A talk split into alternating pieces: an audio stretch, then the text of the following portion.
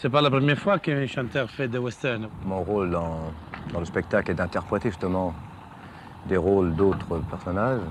Et mon métier, c'est d'interpréter n'importe quoi, aussi bien un western qu'un tueur, qu'un bon garçon, qu'un qu'un chanteur ou encore automobile. Enfin, ça peut aller très loin. «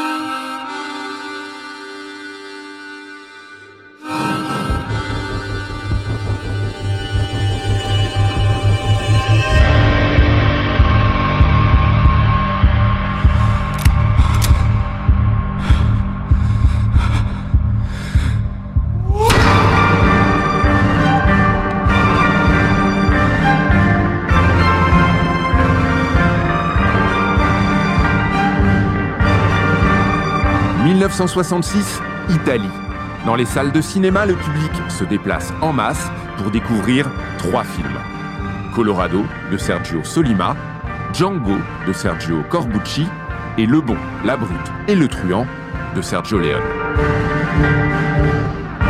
Trois cinéastes, figures imposantes d'un western qu'on nommera Spaghetti, trois réalisateurs nés et morts à Rome, trois immenses noms et prénoms d'un septième art qui ne sera plus totalement le même après leur passage. Ce podcast en six épisodes est le récit de leur vie, de leur carrière et de leur destinée, de leurs chemins qui se croisent, de leurs films qui se répondent parfois. Ceci est l'histoire épique, romantique, cinématographique des trois Sergio, le bon, la brute et le truand.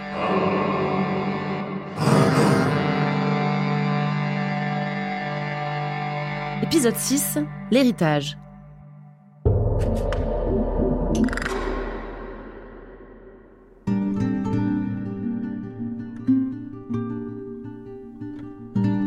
Corbucci, il a quand même évolué, il nous a à chaque fois surpris.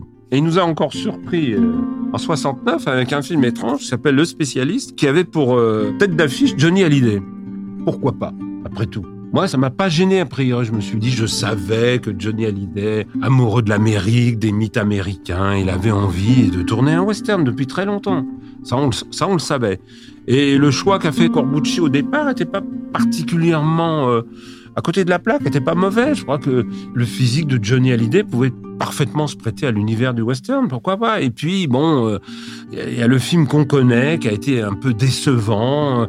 Je trouve, moi, moi personnellement, je trouve que Corbucci était pas très en forme, euh, malgré qu'il exploite dedans encore des thèmes qui lui sont habituels, à savoir la lâcheté collective, euh, la vénalité des puissants à travers la banquière interprétée par euh, Françoise Fabian. Et puis cette histoire de, de vengeance du, frère de, de Johnny Hallyday, c'était un peu faible. Je pense que il y, y avait des atouts intéressants et en même temps un peu une impasse, ça, ça tient pas, ça tient pas que uniquement à la personnalité de, de Johnny Hallyday qui fait ce qu'il peut, qui est plutôt pas mal dans certaines séquences. Et il est pas bien partout, mais je pense que moi, je pense que le, défaut principal du film, c'était le, manque de conviction de Corbucci sur son film. Et il y a une séquence étrange avec quatre petits personnages qui sont des, des, des l'incarnation des hippies de l'époque, euh, euh, qui sont ridiculisés tout au long du film par Corbucci. On s'est demandé pourquoi. Après, il a donné la clé dans des dans des interviews en disant qu'il détestait le mouvement hippie, euh, qu'il détestait le film Easy Rider, qu'il l'avait particulièrement énervé, et il voulait se moquer de ces personnages-là, et il les a introduits dans cette fiction.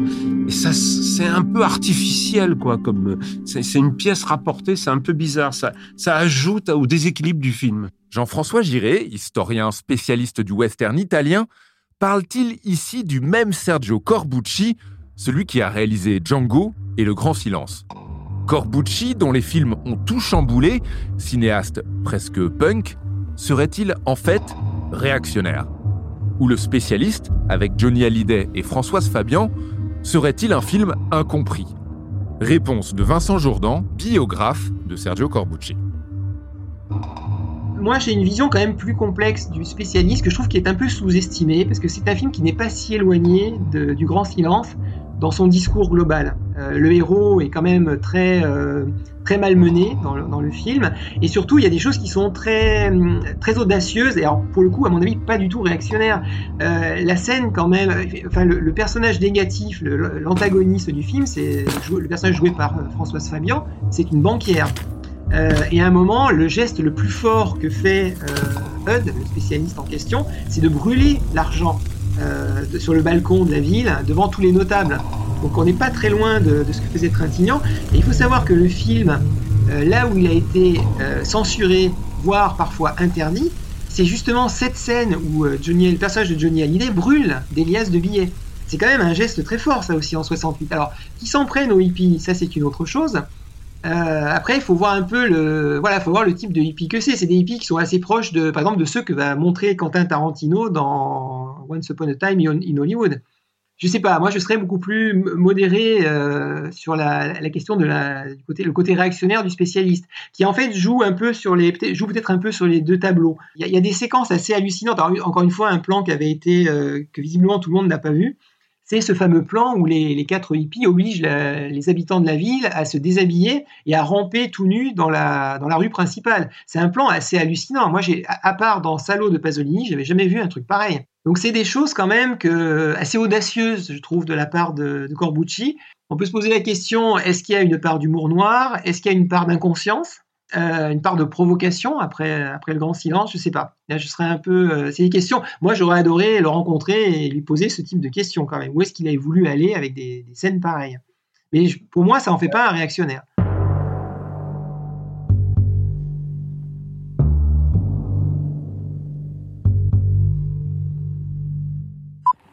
Justement, comme vous dites, il y a des gens qui ne m'aiment pas en tant que chanteur, donc. Et puis, ça m'enlève des possibilités de créer des personnages si au cinéma je suis obligé toujours de chanter. En fin de compte, je, ça, fi, ça, finirait par être comme Elvis Presley où je serais obligé de chaque fois que faire un film de ne pas pouvoir faire des films intéressants parce qu'on ne propose que des rôles de chanteur.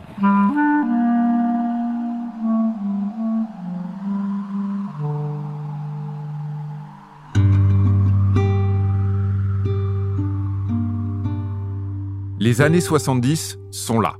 Une décennie bien différente pour chacun des cinéastes, pour nos trois Sergio. Après Le Bon, la Brute et Le Truand, Léon affirme arrêter le western, puis s'attelle finalement à Il était une fois dans l'Ouest. Il ne fera en réalité ses adieux au genre qu'avec Il était une fois la Révolution, il est, avant même de le tourner, persuadé que ce sera la chevauchée de trop.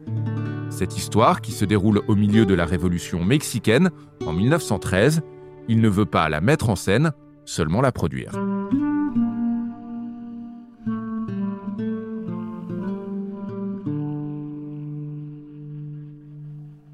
Il était une fois la Révolution. C'est un film étrange. Moi, c'est un de ceux que je préfère. D'ailleurs, Léon m'avait dit que c'était celui qu'il préférait. J'avais trouvé ça étrange qu'il me dise ça, mais c'était ça à l'époque. Moi, j'ai toujours adoré ce film-là, pour plein, plein, plein de raisons. On pourrait parler pendant des heures d'Il était une fois la Révolution. C'est un film d'une richesse incroyable. Et c'est peut-être aussi, parmi ces westerns, le plus personnel. C'est celui qui raconte un peu son histoire à lui, Léon, avec le fascisme, etc. Donc, il y a, une, manière de, de, de l'appréhender qui ne peut pas être la même que, les autres westerns. Alors, ce film-là, Léon ne voulait pas le réaliser. Il ne voulait être que le producteur. Il avait prévu au départ comme acteurs principaux, c'était Eli Wallach dans le rôle du Mexicain et Malcolm McDowell, qui était la star de Orange Mécanique, dans, dans le rôle du, Gringo. Et puis, euh, euh, le film euh, était financé en partie par une unité d'artistes. Et unité d'artistes, ils avaient en, en, réserve deux acteurs qui rêvaient de tourner avec Léon depuis longtemps, et surtout James Coburn, qui s'était trompé, qui avait refusé de jouer dans les premiers films de Léon, et qui avait donc vu le succès des films de Sergio, qui avait adoré tout ça. Pour lui, ça lui paraissait indispensable. Donc ces deux acteurs, Rod Steiger et James Coburn, étant sous contrat unité d'artistes, ont été quand même imposés à Léon. Bon, pour Léon, c'était pas un mauvais choix, mais Léon considérait qu'il voulait, voulait quand même pas tourner ce film. Il voulait en être le producteur.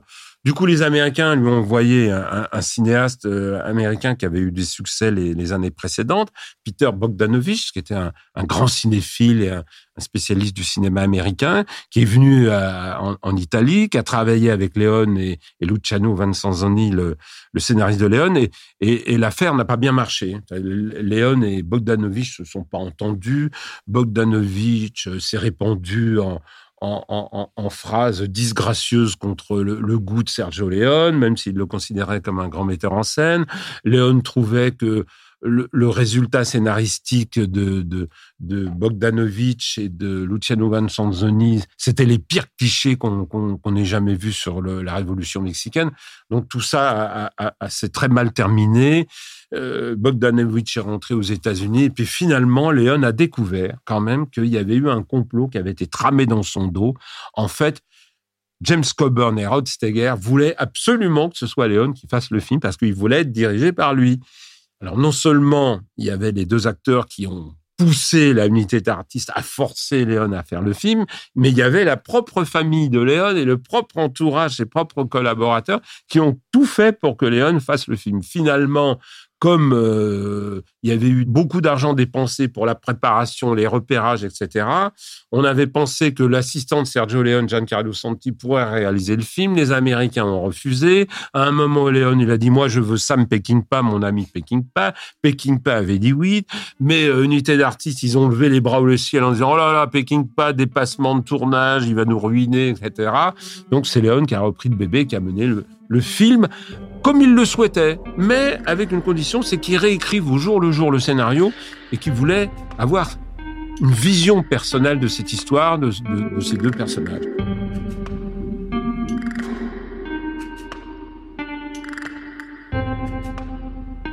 Il était une fois la Révolution, tout un programme, une aventure contenue en ce titre. Un film qui s'ouvre sur ces mots de Mao Tse-tung la Révolution n'est ni un dîner de gala, ni une œuvre littéraire, ni un dessin, ni une broderie. On ne la fait pas avec élégance et courtoisie. La Révolution est un acte de violence. Des mots qui résonnent au même moment chez Sergio Corbucci.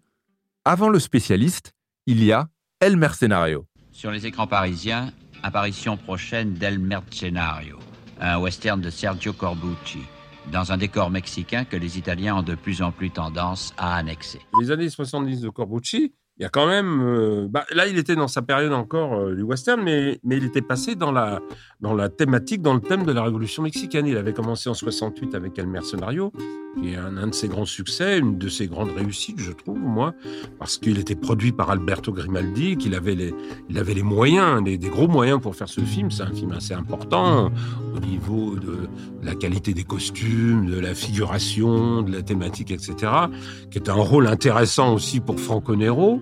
Moi, c'est un film que j'aime beaucoup. Et puis, il faut savoir une chose que m'avait précisé la veuve de, Corbucci. Euh, elle m'avait dit regardez la bibliothèque de Sergio, il y a plein de livres sur la Révolution mexicaine. C'était sa passion, c'est l'histoire de la Révolution mexicaine. C'était une des passions de Corbucci. Donc, il avait déjà dans sa tête l'idée de, faire des films sur la Révolution mexicaine avant même euh, de, réaliser le Mercenario. Et les deux suivants, qui sont euh, Compañeros, Vamos a matar Compañeros dans, le titre original, et puis le troisième volet, Mais qu'est-ce que je viens foutre au milieu de cette révolution, qui est un film très intéressant que malheureusement on n'a pas la chance de voir. Il est retenu par euh, la Warner Bros pour des raisons d'ayant droit, c'est dommage. C'est un film vraiment très intéressant à redécouvrir. Donc je trouve que cette, cette euh, cette trilogie sur la révolution mexicaine de Sergio Corbucci est très très réussie et mériterait d'être redécouvert, peut-être même édité dans un coffret avec les trois films ensemble pour bien voir l'évolution qu'il y a eu dans le justement parce qu'il y a une évolution dans les dans les dans chaque film sur le, le regard que, que Corbucci porte sur la révolution mexicaine.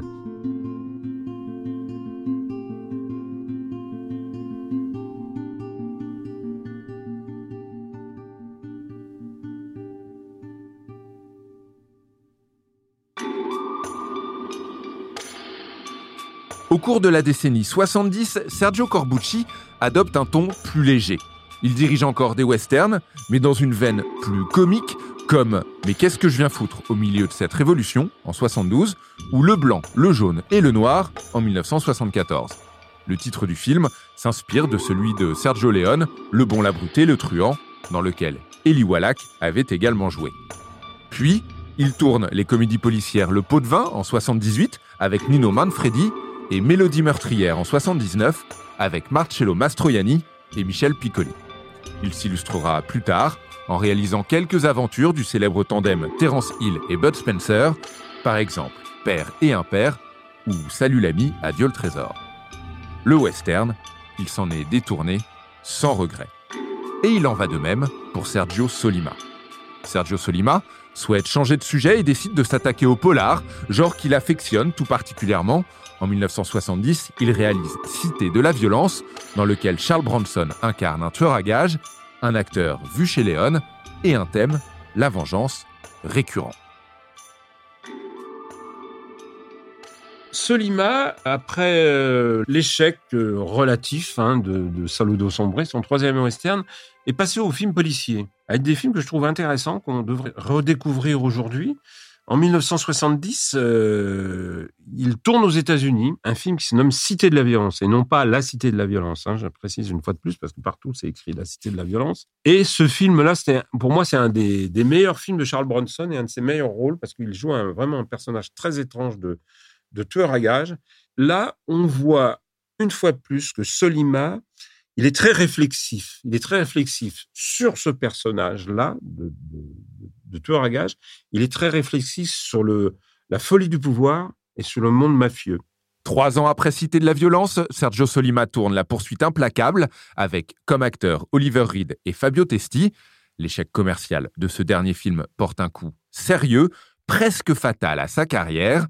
Entre-temps, il a également réalisé un giallo, genre cinématographique qui est alors très populaire en Italie, Le Diable dans la tête, avec Micheline Prel et Maurice Ronet, sorti en 1972. Bref, Solima fait du Solima et également un peu du Corbucci. Il vogue là où les opportunités le portent.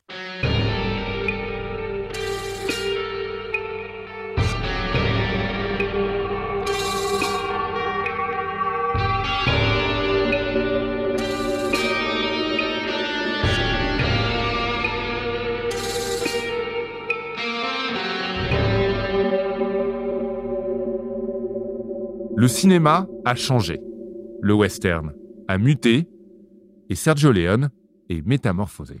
Ce qui s'est passé, c'est que Léon, on pourrait dire, le défaut de Léon, c'est qu'il a commencé à prendre au sérieux tout ce qu'on disait sur lui, en bien comme en mal. Et puis, euh, comme on s'était moqué de lui en disant oui, le père du western spaghetti, tout ça, ça commençait à l'agacer. Alors, peut-être qu'il a eu des projets. Si on oublie le projet de Voyage au bout de la nuit, qui est un projet très ancien, hein, parce que c'est un livre qu'il avait marqué, je pense que c'était un de ses livres de chevet, comme beaucoup de cinéastes italiens, mais il s'est rendu compte que c'était inadaptable, parce que il me disait, moi, vous savez, euh, faire un chef-d'œuvre d'une œuvre euh, littéraire qui est déjà un chef-d'œuvre, c'est difficile.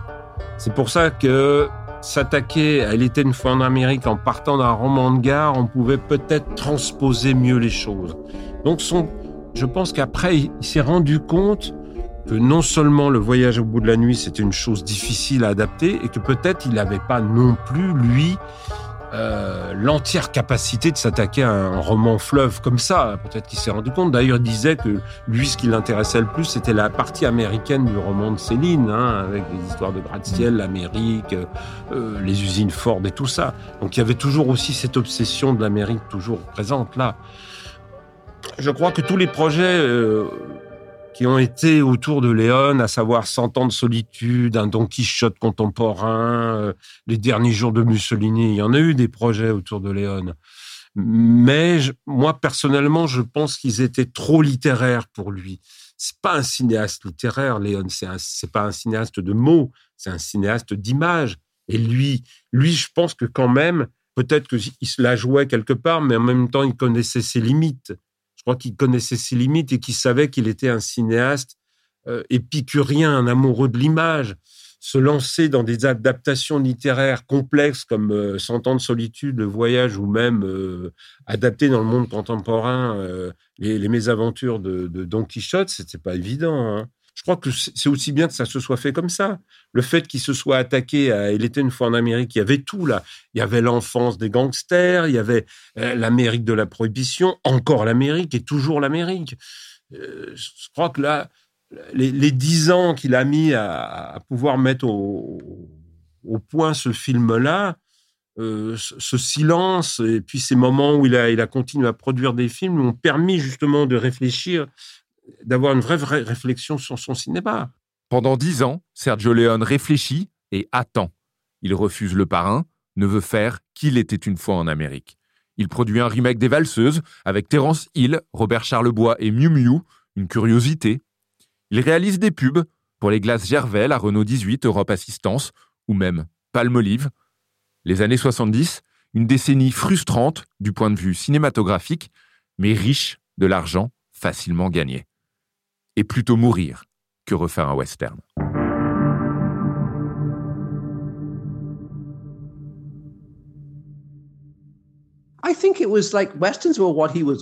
Je pense que le western était ce dans quoi il était un grand réalisateur. Je n'ai jamais compris Il était une fois en Amérique. Je ne pense pas que ce soit un bon film, un bon projet.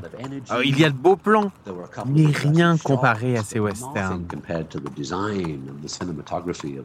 Il était peut-être cela, un réalisateur de western. Et il était bon là-dedans. Ironiquement, cela l'a poussé à en sortir et à s'établir comme un artiste intellectuel et profond.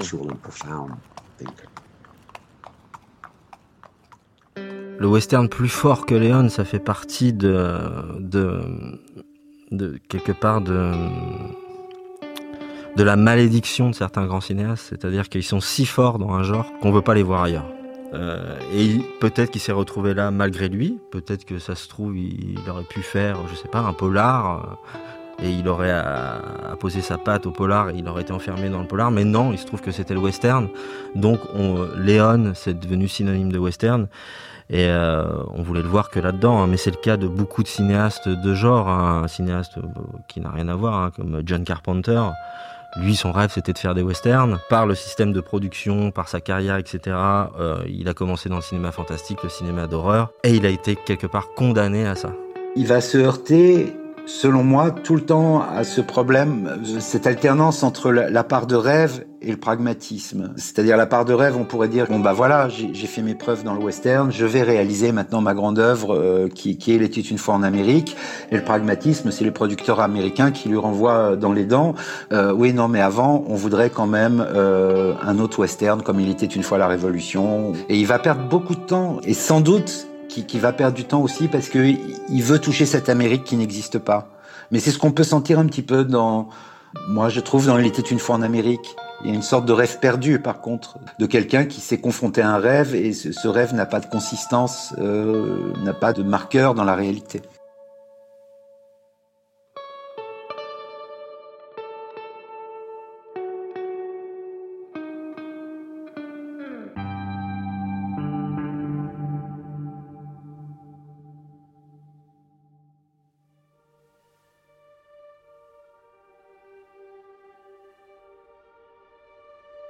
Il était une fois en Amérique, 1984.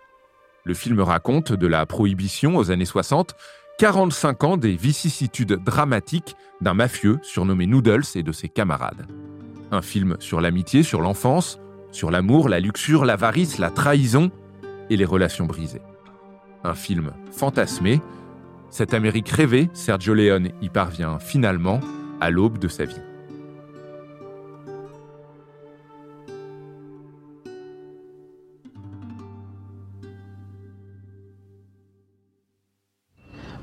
Sergio tenait beaucoup à ce film sur la bataille de Stalingrad, mais cette fois-ci la musique n'était pas prête. Ce qui m'a beaucoup surpris.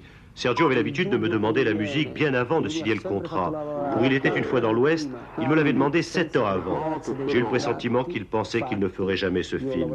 Il y a dix jours, il m'a téléphoné pour me dire qu'il partait aux États-Unis et qu'on parlerait de la musique après. Je ne sais pas s'il pensait déjà à sa fin et si c'est pour cela qu'il ne voulait pas que j'écrive la musique avant.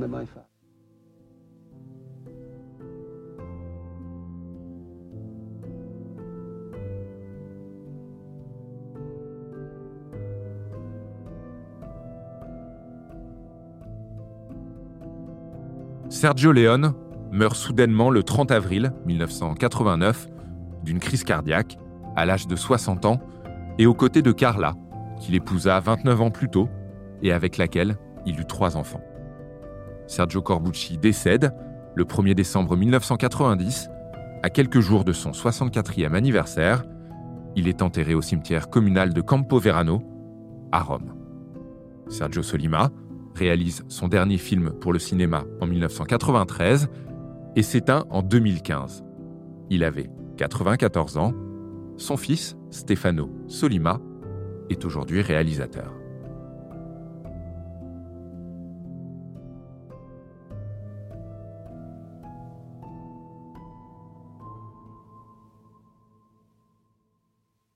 Nous sommes en 2023. Les trois Sergio sont morts, le western aussi, comme un destin lié, peut-être même une logique. Le western est mort, est-ce que c'est les Italiens qui l'ont tué? Non, je pense que le western, il était mort avant que les Italiens le tuent. En fait, les Italiens, ils ont régénéré, euh, par une forme populaire, ils ont pris un cadavre pourrissant, c'est peut-être le côté monstrueux de... Et puis, ils lui ont fait un massage cardiaque et il s'est relevé euh, comme un zombie. Euh, c'est un soubresaut, un dernier soubresaut du cinéma, du western en tant que genre. Alors effectivement, aujourd'hui, le, western est, mort. C'est toujours un genre qui revient mais de manière très éparse, hein, avec des cinéastes qui se réapproprient euh, le genre pour faire pour faire autre chose, hein, euh, pour, euh, pour les intégrer à leur propre univers. En général, ça n'existe plus en tant que forme classique, par exemple.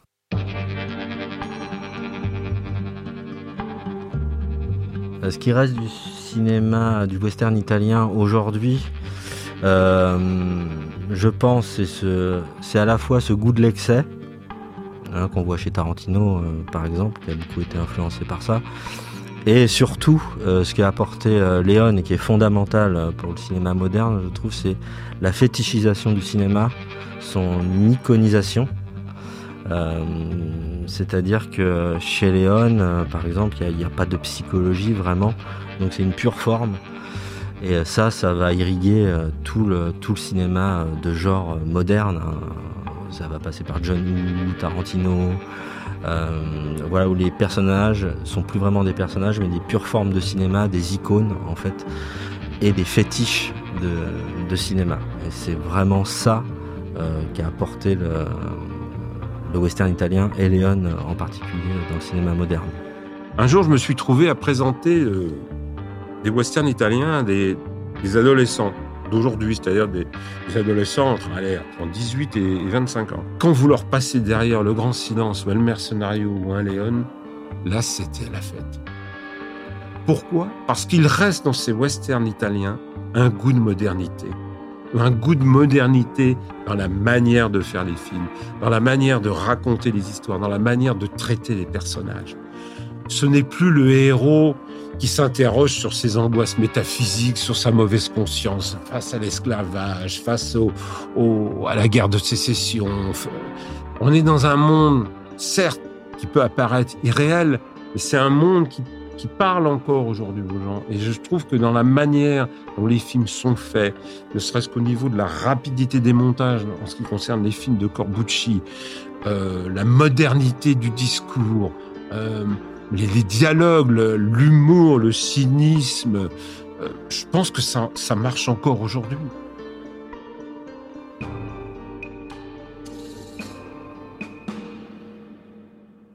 Léon, Corbucci et Solima ont-ils sauvé ou tué le western? Les deux sans doute. Il a en tout cas, grâce à eux, gagné une place qu'il n'a pas eue pendant longtemps.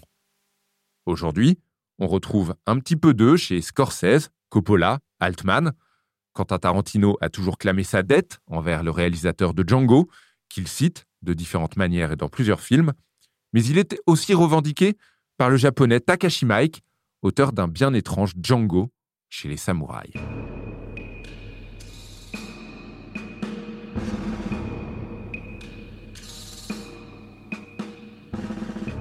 Sergio Leone, Sergio Corbucci, Sergio Solima. Trois réalisateurs tantôt visionnaires, opportunistes, habités, envieux, conquérants. Trois artistes, trois amis aussi, parfois. Trois collaborateurs, souvent. Trois personnalités, encore aujourd'hui aussi immenses et imposantes qu'indéfinissables, et parfois même interchangeables. Je dirais que le bon, c'est Solima. Parce que Solima, c'est euh, c'est le plus classique, donc quelque part c'est le plus propre sur lui. C'est quelqu'un qui, avec qui on peut discuter. Euh, Euh, on peut discuter de politique, on peut se mettre autour d'une table. Ça va être quelqu'un, j'ai l'impression, plutôt cordial. Le bon, ça serait Solima. Je pense que c'est quelqu'un, euh, c'est qui m'apparaît humainement et, cinématographiquement quelqu'un d'assez intègre. c'est quelqu'un qui a jamais, qui a, toujours évité les compromis en tant qu'il pouvait. Et c'est celui qui m'apparaît le plus sincère, je dirais, dans les trois, par rapport à, par rapport au cinéma et, et en tant qu'homme. Léon ne voudrait pas être la brute ou le truand. Um, Il voudrait être le bon. Et Solima s'en moquerait, lui. Alors, laissons Léon être le bon. C'était important pour lui d'être numéro un. D'être le chien meneur de la meute. La brute, euh, c'est Corbucci. Parce que, euh, voilà, comme je disais, c'est un cinéma de la pulsion, donc c'est quelqu'un dont on aurait l'impression qu'il va vous mettre un coup de poing ou qu'il va jeter la table par terre euh, si on se retrouvait dans un café avec lui. La brute, bah, du coup, le pauvre, ce serait Léon. bon, ça m'embête un peu parce que moi j'aime beaucoup. Mais après, bon, voilà, on sait que Léon, c'était pas quelqu'un de facile. Donc, du coup, c'est quelqu'un qui apparaît comme plus froid. C'est un peu difficile, visiblement, dans sa famille, c'était quelqu'un de très chaleureux, etc. Mais voilà, il y, a, énormément d'histoires sur Léon, c'est assez, euh, c'est assez fou. C'est quelqu'un qui apparaît comme moins, peut-être moins aimable. Voilà. Je, lâche le, mot. Solima la brute. Mais Solima était bon aussi. Corbucci voudrait être la brute ou le truand. L'un des deux. Corbucci, le truand. Le truand, c'est Léon parce que je pense que c'est le plus malin. C'est quelqu'un qui a, qui a truandé le cinéma, c'est-à-dire qu'en en prenant un genre, euh, il a développé euh, son propre style euh, comme un, maverick. Quoi. Le truand, ça serait peut-être Corbucci, parce que c'était quelqu'un, voilà, comme j'ai dit, c'est quelqu'un qui était prêt, à, qui était prêt à tout, enfin en tout cas à beaucoup de choses. je ne suis pas quelqu'un qui était spécialement compromis, mais c'est quelqu'un qui était tout à fait à l'aise dans le système. et qui recherchait, qui, il y avait un côté, comment dire, euh, épicurien chez lui. Voilà, il recherchait quand même le plaisir, le plaisir de tourner. C'est quelqu'un qui se débrouillait pour, euh, pour trouver les bons restaurants et les bons endroits pour aller tourner, pour profiter de la vie. C'est vraiment quelqu'un qui aimait la vie.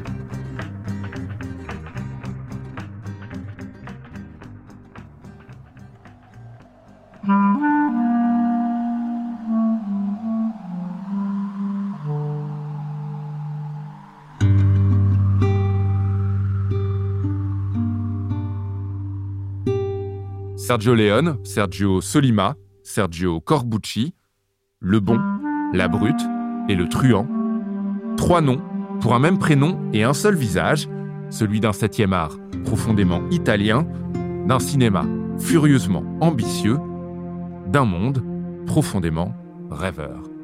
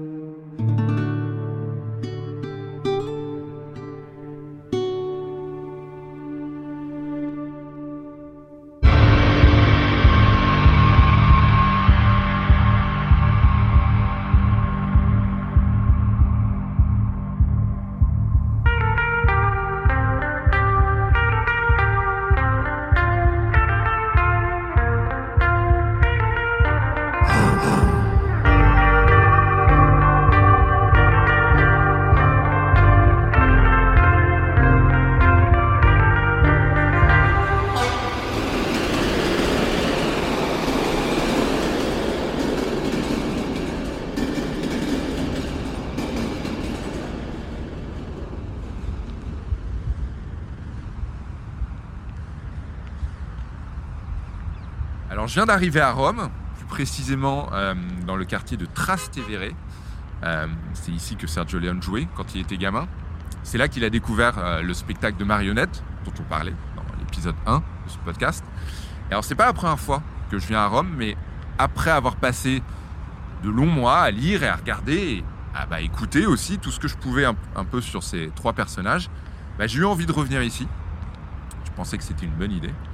Alors évidemment, le, quartier a changé, hein, ça va de soi. Il y a une place Sergio Leone, pas très, très loin d'ici, avec une plaque.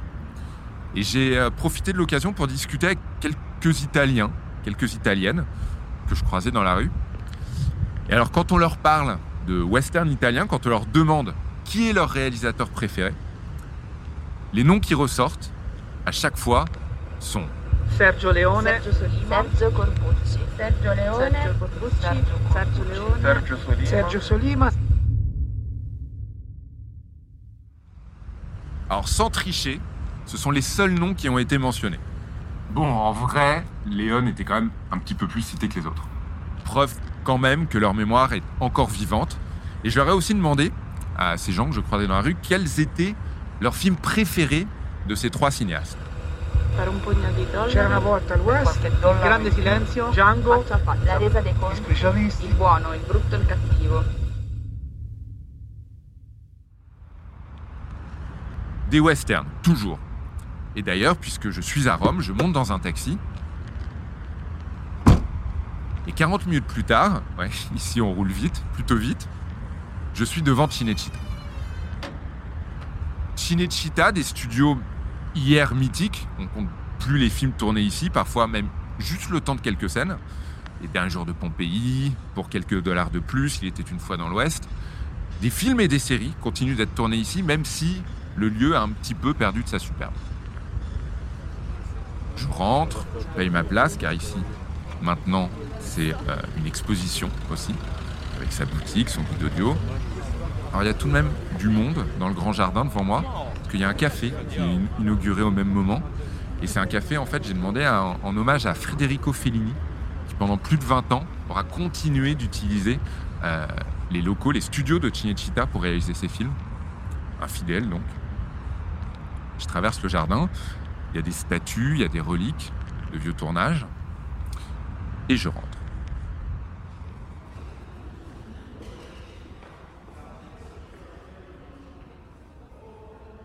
Alors c'est une exposition qui se veut immersive, il n'y a pas de fenêtre, il y a un éclairage très feutré.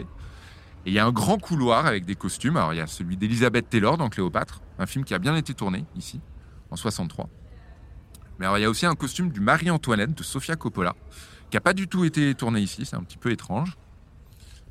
Alors en fait, c'est en fait, une sélection de costumes et d'objets de scène qui veulent faire voyager à travers l'histoire du cinéma. cinéma d'hier et d'aujourd'hui, mais pas seulement de Cinecittà. Et l'exposition d'ailleurs accueille aussi des pièces euh, du cinéma contemporain. Là par exemple, je suis devant l'ensemble de Scarlett Johansson dans Jojo Rabbit de Taika Waititi. Et c'est un film sorti en 2019.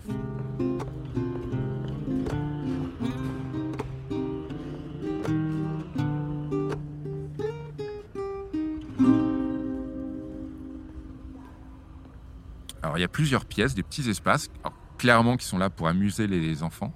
Il y a un fond vert, par exemple, pour faire croire qu'on est sous l'eau ou dans l'espace. Il y a une cabine de mix pour apprendre le doublage des films. C'est rigolo, c'est rigolo. C'est ludique. Un, petit peu cheap quand même, mais marrant.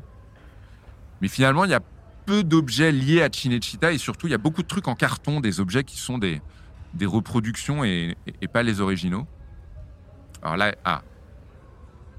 Là, il y a l'espace western.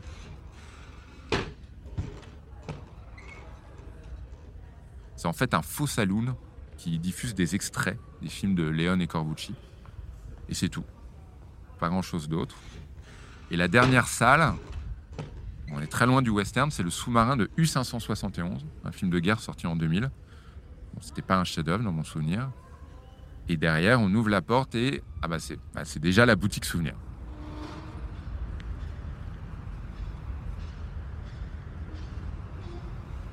Alors c'est très étrange le sentiment qui se dégage car clairement, il y a encore des studios, mais tout semble totalement endormi, un petit peu dans la naphtaline. En fait, cette expo attire pas grand monde, j'étais tout seul, hein, vraiment tout seul pendant toute la visite.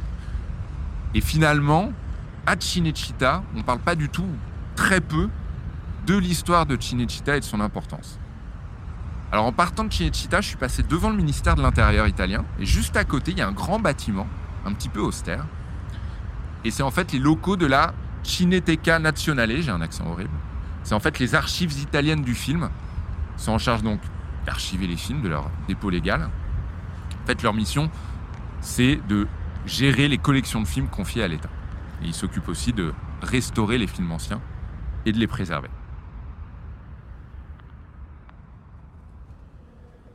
Ah, il y a quelqu'un? Bonjour.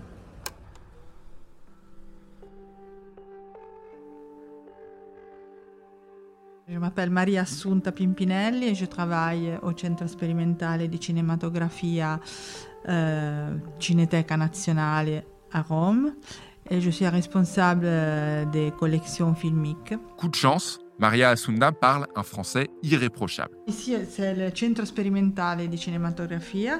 C'est une institution, euh, une des plus anciennes en Italie, qui concerne le cinéma et qui concerne la formation des, des, des, gens qui travaillent dans le cinéma, donc les, les metteurs en scène, les acteurs, les, les montages, euh, tout ce qui concerne le travail et la créativité aussi, la technique et la créativité. Et ça, c'est l'école de cinéma.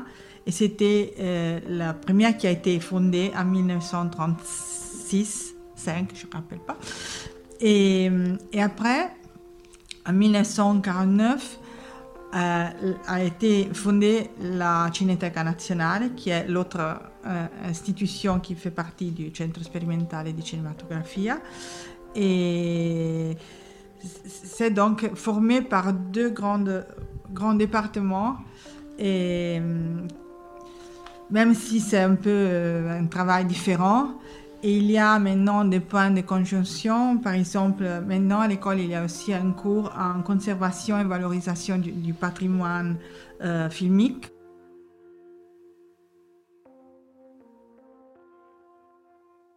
Je m'occupe de l'archive film et de l'archive vidéo. Et on fait du catalogage, des restaurations, des numérisations. La vraie restauration concerne par exemple les, films muets qui sont euh, souvent incomplets, qui sont euh, souvent avec des lacunes. Et après, il y a aussi la, restauration de l'image, euh, aussi pour les autres films qui sont plus modernes, la restauration du son. Et c'est pas seulement pour une question de, conservation, même si parfois, on a trouvé que, par exemple, euh, il y a eu des, éléments, des négatifs conservés par les ayants droit qui, étaient mal conservés ou qui avaient été beaucoup utilisés et donc il était usé. L'autre nécessité euh, est arrivée avec le numérique parce qu'il faut tout passer à numérique. En fait, en discutant avec cette très gentille dame passionnée et dont le métier, elle l'a dit, est de transmettre les œuvres, je me dis qu'en fait, j'ai eu un petit peu tort de pester pendant l'exposition parce qu'en fait, c'est peut- peut-être naïf de ma part, mais peut-être qu'un enfant de 6 ans qui voit une caméra des années 30, même fausse, ou qui s'amuse comme un dingue devant un fond vert, ou se prend à rêver juste en ouvrant les portes d'un faux saloon, bah en fait, peut-être que ce gamin, dans 10 ans, il aura envie de découvrir le cinéma de Léon, ou de Solima, ou de Corbucci, en bonne qualité et dans de bonnes conditions. Et il le fera, grâce à Maria Assunta, qui aura donc récupéré une copie en 35 mm pour la retranscrire de la plus belle manière sur un Blu-ray. Bon, je simplifie. Hein. Maria Assunta, justement, qui elle-même a envie de transmettre cette passion du western, puisque cette passion, c'est aussi la sienne. Ça, c'est l'esprit du, western italien, euh, en particulier Sergio Leone, qui, en effet, c'est pas le western américain de conquête, mais c'est le monde dur c'est les personnages qui sont tous très durs, très. C'est la violence, c'est les, rapports qui ne sont pas corrects. Donc, ça, ça, fait réfléchir parce que c'est le point de vue italien sur un moment historique qui est américain, qui est utilisé par les Américains pour euh, affirmer le, pouvoir blanc. Tandis que euh, Sergio Leone a démontré qu'on peut faire du cinéma sur des sujets qui ne sont pas italiens. Et c'est aussi pour C'era una volta in America, c'est la même chose, même si c'est un autre discours complètement différent. Mais il a démontré que l'esprit, la sensibilité, la culture italienne euh, peut réinterpréter, je peux dire, la, un moment historique comme, euh, comme la conquête de l'Ouest.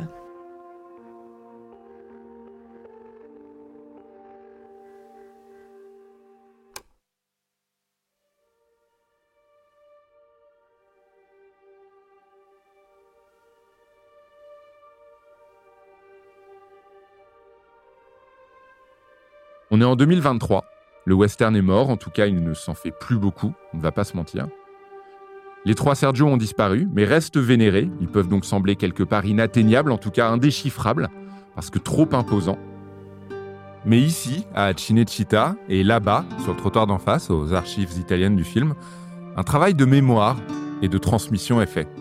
Et les jeunes générations futures pourront, dans les prochaines années, s'ils le souhaitent, découvrir pour la toute première fois de leur vie, peut-être même sur grand écran, Colorado de Solima, ou Django et le grand silence de Corbucci, ou pour une poignée de dollars, et il était une fois dans l'Ouest, de Sergio Leone. En fait, ils pourront découvrir, s'ils le souhaitent, la grande, immense, éternelle œuvre des trois Sergio.